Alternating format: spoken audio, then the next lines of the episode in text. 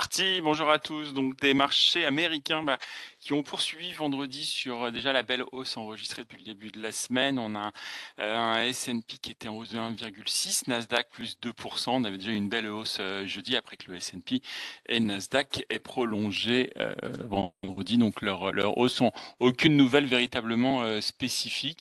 On a pourtant une semaine qui arrive qui va être assez chargée, notamment en statistiques liées à l'emploi, plus qu'à l'inflation. Alors en termes sectoriels, on, on note surperformance des autos, plus 3,5, équipement technologique, plus 3, ainsi que les médias. On reste dans des volumes qui sont un petit peu, un petit peu faibles, inférieurs de 8% à la moyenne. Euh, à noter un 10 ans US qui reste juste sous les 4% à 3,952% et un, une once d'or à 1856 quant au WTI qui est en légère hausse également à 1,9% à 79,7 dollars. Euh, en termes de publication, ce qui avait pu animer la séance vendredi, pour rappel, c'était Meta, en hausse de 6,1%, avec euh, une baisse euh, affichée de ses prix de pour les casques de réalité virtuelle.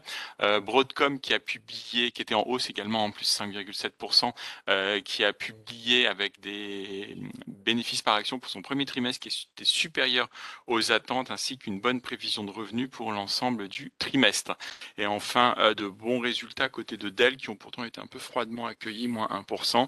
Euh, on avait effectivement euh, des résultats comme des revenus qui étaient supérieurs au consensus cependant une perspective un petit peu prudente pour l'ensemble de l'année avec et également accompagné d'un changement de son directeur financier. En Asie, alors la, la, hausse est un peu générale aussi. Japon plus 1,2, Hong Kong plus 0,4, la Chine est légèrement étale. Euh, la nouvelle, c'est qu'on a le congrès euh, national du Parti communiste chinois qui se tient avec un objectif de croissance peut-être un peu frileux euh, qui est affiché à 5% en 2023. C'est le plus bas en, près de trois décennies qui est, qui est publié par, par le chiffre. L'idée est de donner une priorité à la stabilité économique. Alors avec une une hausse des dépenses en matière de défense, plus 7,2%. On a un peu près à, 280 milliards de dollars euh, sur l'ensemble euh, d'une année. On a également le, gouvernement qui déclare qu'il va favoriser le développement, euh, mais stable, du secteur de l'immobilier, donc pour éviter les, perturbations qu'on a pu connaître. il glisse également, ce gouvernement, qu'une réunification pacifique avec Taïwan était à envisager. En, au Japon, on, notera également une demande de la part des, syndicats pour une hausse de salaire qui serait la plus forte depuis 1990, à savoir une hausse de 4,49% en moyenne qui est demandée.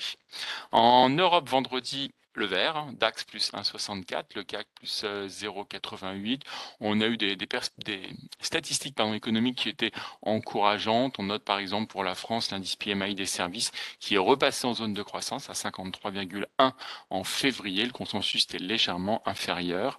Euh, et pourtant, vous avez toujours... Euh, euh, des déclarations de Madame Lagarde comme quoi de nouvelles hausses de taux d'intérêt étaient seraient nécessaires pour lutter contre le monstre inflation.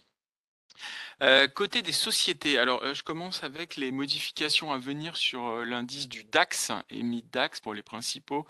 ça serait effectif à la clôture du 17 mars.